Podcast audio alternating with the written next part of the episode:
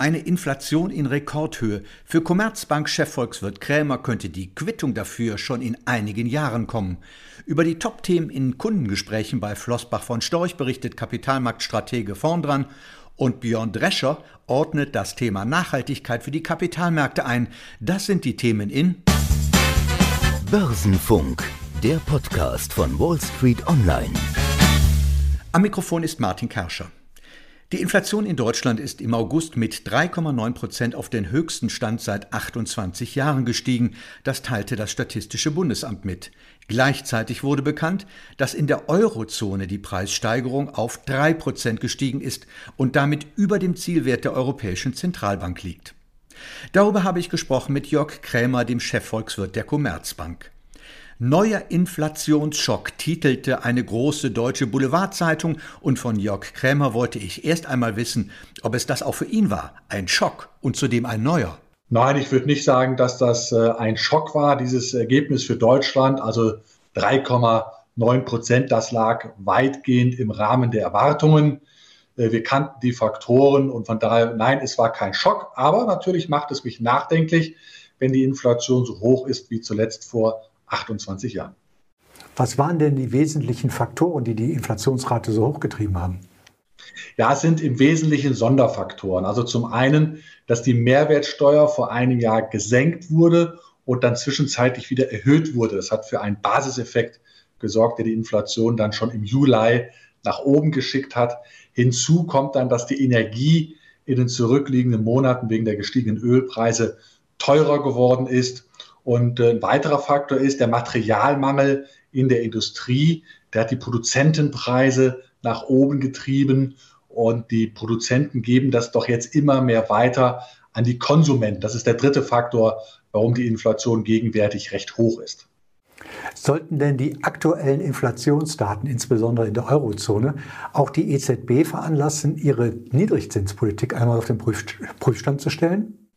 Also ich bin ja ein EZB-Kritiker, muss allerdings sagen, dass auch die Inflationsrate von 3,0 Prozent jetzt im Euroraum im Wesentlichen auf Sonderfaktoren zurückgeht. Also isoliert betrachtet nur auf die Inflation müsste die EZB nichts machen. Allerdings sehen wir ja schon eine andere Form der Inflation seit langem, und zwar eine Inflation der Vermögenspreise, insbesondere der Häuserpreise, der Immobilienpreise und nicht nur hier in Deutschland, sondern in vielen anderen Ländern des Euroraums. Und wenn die EZB so weitermacht mit ihrer lockeren Geldpolitik, mit den Negativzinsen, die ja Anleger dann dazu veranlasst, auf der verzweifelten Suche nach Erträgen, nach Zinsen eben reinzugehen in Immobilien. Wenn die EZB in diesem Umfeld jetzt weitermacht mit ihrer lockeren Geldpolitik, dann riskiert sie, dass es in ein paar Jahren zu Übertreibungen kommt an den Immobilienmärkten, zu Blasen vielleicht, deren Platzen dann die Volkswirtschaften doch schwer schädigen. Also allein deshalb würde ich der EZB doch dringend dazu raten, den Fuß vom Gas zu nehmen. Eine hohe Inflationsrate müsste doch Anleger tendenziell auch wieder in die Kapitalmärkte treiben. Oder was sind die Folgen dieser hohen Inflationsrate? Naja, also die hohe Inflationsrate ist natürlich zum einen abschreckend für alle die, äh, die Geld äh, überlegen, äh, in, Anleihen zu stecken, weil die, die Verzinsung nach der Inflation ist also mehr denn je negativ. Und es ist natürlich auch ein Argument für diejenigen, die sagen, ja, also ich muss mehr Realwerte haben. Äh, also sicherlich ein Faktor, die Angst vor der Inflation, die eben im Hintergrund auch die Nachfrage nach Aktien treibt und erklärt, warum doch Aktien relativ robust sind.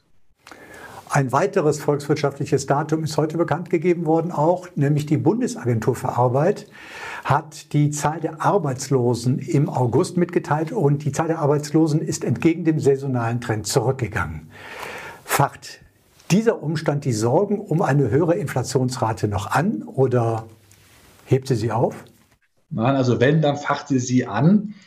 Äh, denn äh, bereinigt um saisonale Faktoren sinkt die Arbeitslosigkeit schon seit einigen und äh, seit einiger Zeit und die Zahl der Beschäftigten steigt ja kontinuierlich weiter an. Und die Angst ist natürlich, dass jetzt die Gewerkschaften wegen der sich verbessernden Arbeitsmarktlage sagen, jetzt wollen wir mal was ordentliches rausholen für unsere Beschäftigten, auch mit Blick auf die hohe Inflation. Da ist so ein bisschen die Angst, dass es zu einer äh, Lohnpreisspirale kommt. Ich glaube noch nicht daran, dass das in diesem und im kommenden Jahr der Fall ist, weil doch die Krise vielen Unternehmen noch in den Knochen steckt, gerade im Dienstleistungsbereich und auch in vielen westeuropäischen Ländern ist das so. Und von daher denke ich, werden bis auf weiteres die Arbeitskosten nur moderat steigen. Weil wir gerade in die Glaskugel gucken, wie ist denn Ihre Prognose in Sachen Inflationsrate für 2021 und das nächste Jahr? Also in diesem Jahr werden wir in den kommenden Monaten noch höhere Inflationsraten sehen. Da kann sogar eine 5 vor dem Komma stehen in Deutschland und im Euroraum eine 4 vor dem Komma stehen. Aber ich denke, weil es doch in erster Linie durch Sonderfaktoren getrieben sind, die viel mit Corona zu tun hat, dürfte sich die Inflation im kommenden Jahr wieder abschwächen. Aber trotz allem gibt natürlich die Inflationsrate, die wir jetzt erleben, doch einen gewissen Vorgeschmack auf das, was nicht im kommenden Jahr kommt, aber vielleicht äh, in drei, vier Jahren kommt. Denn äh, ich sehe schon langfristig deutliche Inflationsrisiken. Die EZB äh, betreibt eine sehr lockere Geldpolitik. Sie kauft im großen Stil weiter Staatsanleihen an. Dadurch gerät zusätzlich Geld in Umlauf, zu viel Geld in Umlauf. Und wenn dann irgendwann mal der Arbeitsmarkt, den Sie äh, davor erwähnt hatten, wenn der mal in der Breite im Euroraum wieder eng wird und dann die Arbeitskosten wirklich beginnen zu steigen, das ist dann typischerweise auch ein Punkt in vielleicht drei, vier Jahren, wo dann dieses zu viel an EZB-Geld sich beginnt zu entladen in einer ja, dauerhaft höheren Inflation. Soweit Jörg Krämer, Chefvolkswirt der Commerzbank. Spricht man mit Vermögensverwaltern, dann teilt sich das Jahr nicht in zweimal sechs Monate, sondern in vor den Sommerferien und nach den Sommerferien. Und so ist es auch bei der Kölner Vermögensverwaltung Flossbach von Storch, mit deren Kapitalmarktstratege Philipp Vondran ich ein Gespräch hatte. Diese sogenannte zweite Jahreshälfte, die in einigen Bundesländern erst im September beginnt, ist ja vor allem durch ein Ereignis bestimmt, und zwar durch die Bundestagswahlen am 26. September. Inwiefern, das habe ich Philipp Vondran gefragt, ist das in den Gesprächen mit den Kunden von Flossbach von Storch ein wichtiges Thema? Es ist logischerweise ein Thema, weil die meisten unserer Kundinnen und Kunden einfach politisch interessiert sind. Äh, aber den meisten ist schon klar, dass die Bundestagswahl genauso relevant für die globalen Kapitalmärkte sein wird wie die kanadische äh, Parlamentswahl, die am 20. September stattfindet, nämlich gar nicht. Es ist für uns Deutsche, für deutsche Unternehmen, für deutsche Geldanleger relevant, weil es um ihr Vermögen geht, um die zukünftige Entwicklung äh, der finanziellen Repression, aber nicht für die Entwicklung der globalen Kapitalmärkte. Also insofern ist es auch völlig egal, für den Kapitalmarkt jedenfalls, welche Mehrheit es im neuen Bundestag geben wird. Ja, wenn ich ein global ausgerichtetes Portfolio habe, ja, selbstverständlich ist es nicht egal, wenn ich ausschließlich deutsche äh, Titel mein eigen nenne. Und natürlich ist es auch nicht egal für viele deutsche Unternehmerinnen und Unternehmer. Das heißt, Anleger wären gut beraten, sich vor den Bundestagswahlen eher global und breiter aufzustellen. Anleger sind immer gut beraten, möglichst global zu investieren und nicht das in Deutschland sehr weit verbreitete Klumpenrisiko Deutschland und Europa äh, als die primäre Position zu haben. Äh, wir argumentieren immer, der Kirchturm ist kein guter Hinweis für sinnvolle, nachhaltige und erfolgreiche Geldanlage. Wie sollten sich denn Anleger jetzt positionieren? Gewinne mitnehmen und 2021 wieder einsteigen oder was empfehlen Sie? Gewinne mitnehmen äh, macht immer dann Sinn, wenn ich eine bessere Alternative habe. Uns Unserer Meinung nach gibt es in allen liquiden Anlageklassen immer noch keine Alternative zu Aktien, zu guten Aktien, zu globalen Aktien.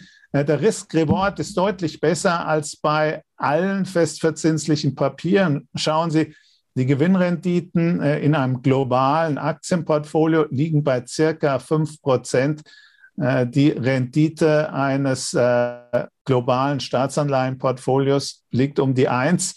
Diese 4% Risikoprämie sollte jeder mitnehmen, der zumindest über einen Anlagehorizont von fünf, besser mindestens sieben Jahre verfügt. Herr Vornand, Sie führen derzeit ja viele Gespräche mit Ihren Kunden, also nicht nur derzeit, die führen Sie ja immer. Aber was sind denn derzeit neben den Bundestagswahlen noch weitere Themen?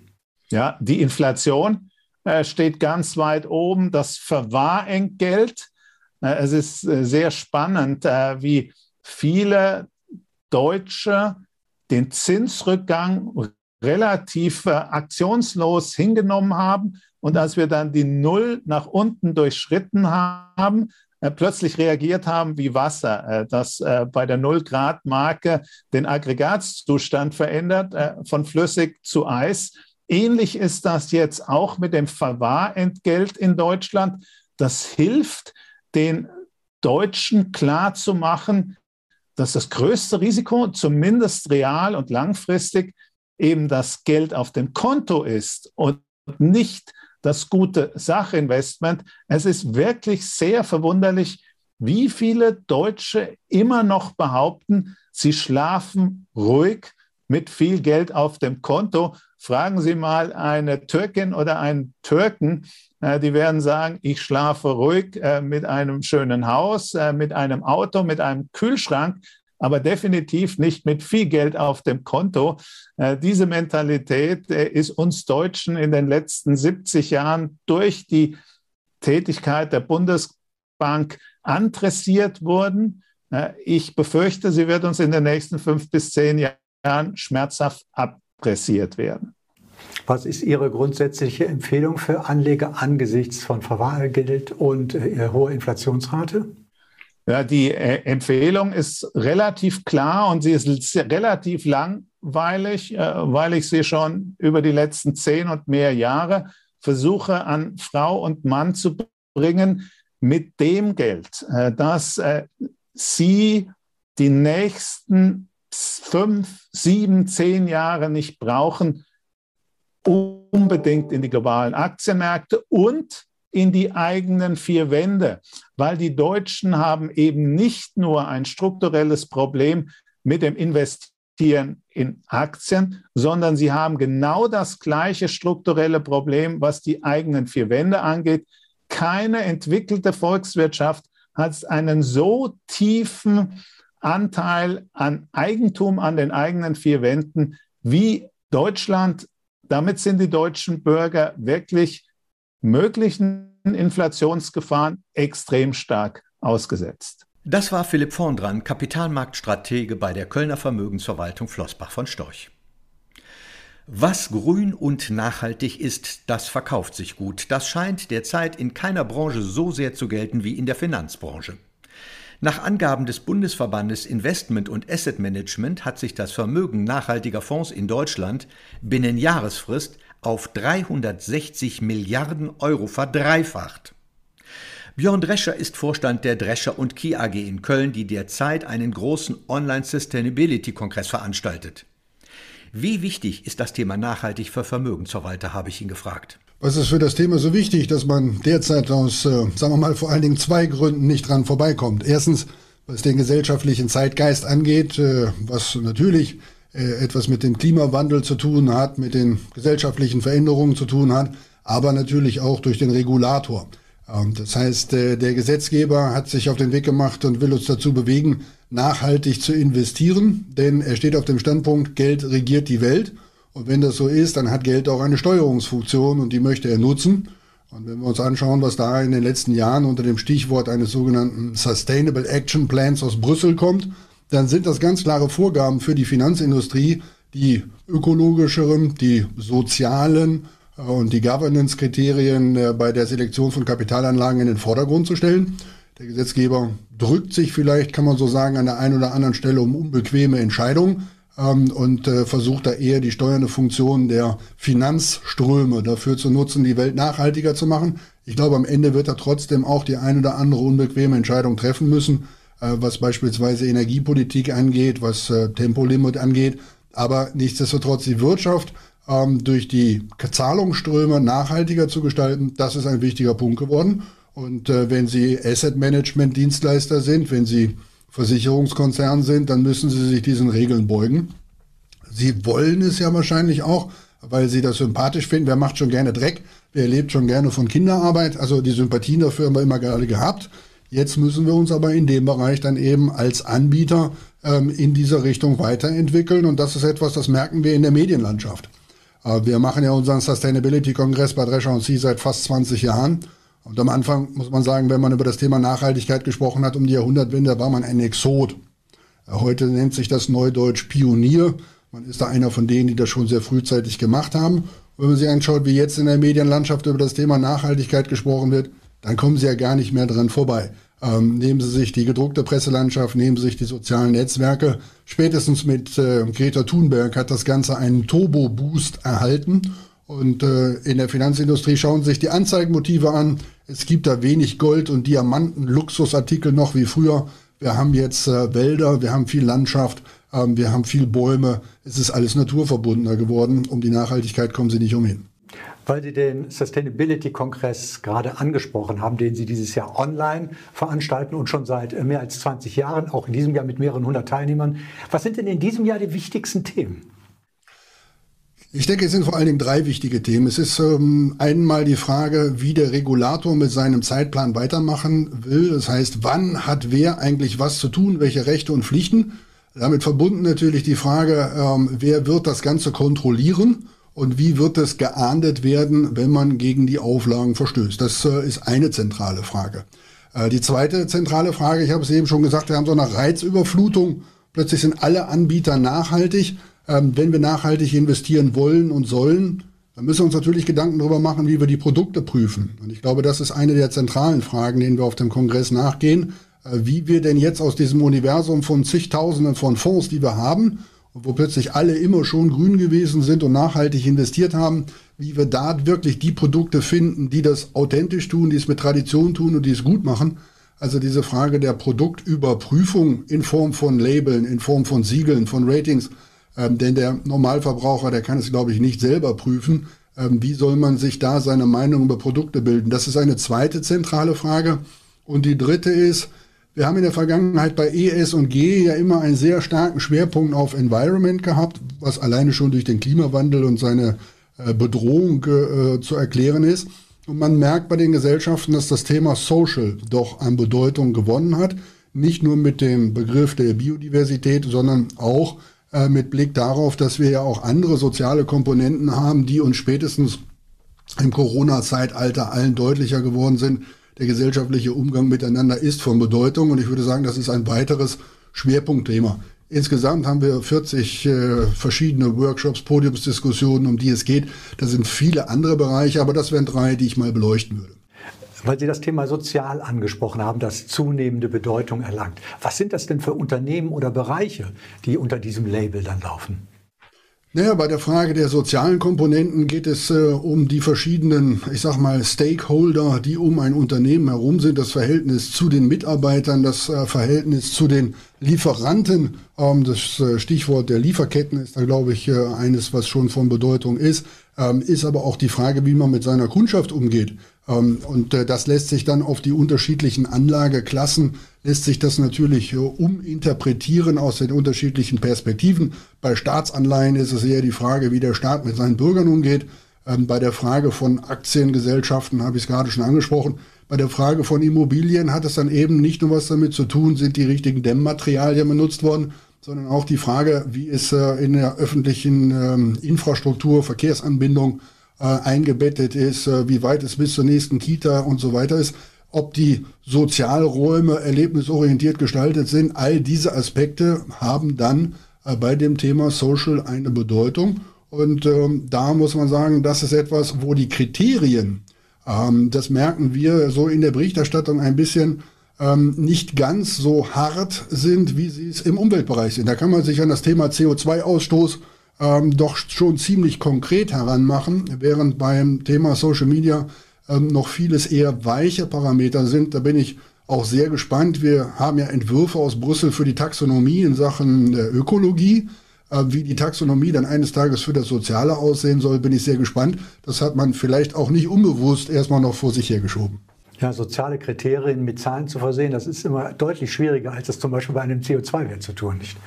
Aber Herr Drescher, äh, weil ja immer mehr Aktien äh, oder Fonds also mit dem Label Grün und Nachhaltigkeit werben, gibt es bereits die ersten, die sagen, es könnte eine Blase drohen bei grünen Aktien. Sehen Sie das auch so? Dass es äh, eine gewisse ähm, äh, Konzentration von Zahlungsströmen gibt, ist ja, wenn man mir eben zugehört hat, durchaus der Wunsch des Gesetzgebers. Und ähm, dass es dabei an der einen oder anderen Stelle, was die Allokationen angeht, ähm, zu äh, Konzentration kommt, die natürlich auch zu Übertreibungen führen werden. Ähm, schauen Sie sich mal an, wenn Sie in die richtigen ähm, Windenergieaktien in den letzten Jahren investiert haben, dann haben Sie mehrere tausend Prozent Rendite machen können. Ähm, ist das eine Übertreibung? Der eine wird sagen ja, der andere wird sagen nein. Ähm, wir haben natürlich durch die Digitalisierung und durch die Technologisierung im Bereich äh, von Umweltschutz da ein gewisses Klumpenrisiko, was inzwischen entstanden ist, was die Bewertung angeht. Die Frage ist, äh, ob die Unternehmen mit ihren Gewinnen und ihrem Wachstum da hinterherkommen, was die Erwartungshaltung einpreist. Die Erwartungshaltung äh, ist in dem Bereich klar. Deutschland und die Welt wird in absehbarer Zeit von diesen neuen Energien komplett leben. Ähm, die fossilen Brennstoffe werden da weniger werden. Ob das so einseitig und so schnell funktioniert, das wird die Zukunft zeigen. Ähm, die Börse handelt die Erwartung und die Erwartung sagt, in diese Richtung muss es gehen, weil sonst Klimawandel werden wir es nicht unter Kontrolle kriegen. Und weil grüne Aktien derzeit viel stärker nachgefragt werden, werden, ich sage jetzt mal, braune Aktien oder Klimasünde-Aktien ja im Vergleich auch deutlich günstiger. Ist das irgendwie auch ein Thema bei Ihnen auf dem Kongress? Das ist auf dem äh, Kongress in den nächsten Tagen Thema. Es wird eine Diskussionsrunde geben mit verschiedenen Chefvolkswirten und Chefstrategen von Gesellschaften, wo wir genau diesen Fragen nachgehen. A, funktioniert die Steuerungsfunktion nachhaltiger Gelder? Und zum Zweiten, wo führt sie gegebenenfalls zur Übertreibung? Ähm, da darf man äh, auf die Statements auch gespannt sein. Aber ich weiß, dass es Chefstrategen gibt, die sagen, äh, es wird ja nun noch eine ganze Zeit lang der fossilen Brennstoffe bedürfen. Schauen wir mal nach China, da ist die Kohleverstromung äh, höher, als sie je gewesen ist. Und die sagen, dann muss man eben auch mal schauen, ähm, ob man nicht in den Bereichen ähm, da investiert, beziehungsweise da, wo es bei den neuen Energien oder anderen Sachen zu weit gelaufen ist, vielleicht sich auch mit Short-Positionen dagegen positioniert und das mal runternimmt. Ähm, da wird dann natürlich der ein oder andere nachhaltige Investor sagen, das geht natürlich überhaupt nicht. Aber, das muss man auch sagen, Nachhaltigkeit ist halt eine Frage vielfach auch der Perspektive und wie man sein Unternehmen in dem Zusammenhang positioniert. Also diese Chancen werden viele Investoren nutzen. Und äh, letzten Endes alleine schon, wenn ich in die Indizes investiere, wo diese Unternehmen ja drin sind, die ETF-Industrie hat ja ein großes Wachstum, äh, dann werden natürlich diese Werte auch mit investiert werden, ganz klar.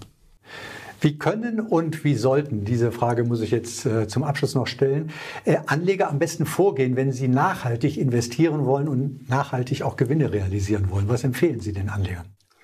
Also Sie sollten sich auf, erst, auf jeden Fall mal nicht davon abbringen lassen, auch wenn man bisweilen meint, äh, dass man selber ja die Welt nicht ändern kann. Wenn wir alle diese Einstellung hätten, würden wir sie nicht ändern. Ich höre häufig, warum sollen wir denn hier nachhaltig investieren und uns zum äh, CO2-Ausstoßbegrenzung und andere Sachen bemühen?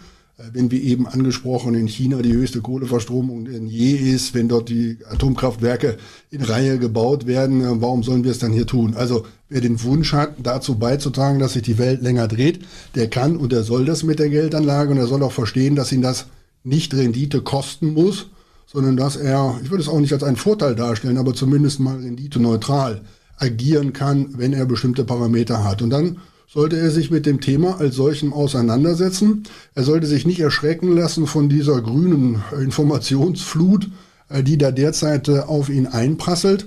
Und er sollte, wie ich das eben mal angedeutet habe, bei der Frage der Beurteilung nachhaltiger Investments ähm, sich äh, durchaus mal anschauen, wie andere Unternehmen und Produkte bewertet haben, die was davon verstehen und äh, sich dann anschauen, ob unterschiedliche Einrichtungen das gleiche Produkt auch als nachhaltiges Produkt loben und hervorheben und ähm, dann nicht immer äh, dem, dem Mainstream folgen und äh, gerade dem, was gut läuft an den Börsen folgen, sondern entweder in ein breit gestreutes Produkt investieren oder vielleicht auch mal antizyklisch. Denn eins ist mal klar, ähm, Nachhaltigkeit, wir sprechen viel über Nachhaltigkeit der Geldanlage. Ähm, wie hat ein Vermögensverwalter das vor vielen Jahren schon so schön gesagt, Nachhaltigkeit fängt da an, wo ein Emittent sein Geld zurückbezahlen kann. Das heißt, wir müssen uns natürlich erstmal über die Geeignetheit der Kapitalanlage als solcher unterhalten. Dann können wir anschließend noch schauen, ob es auch nachhaltig ist.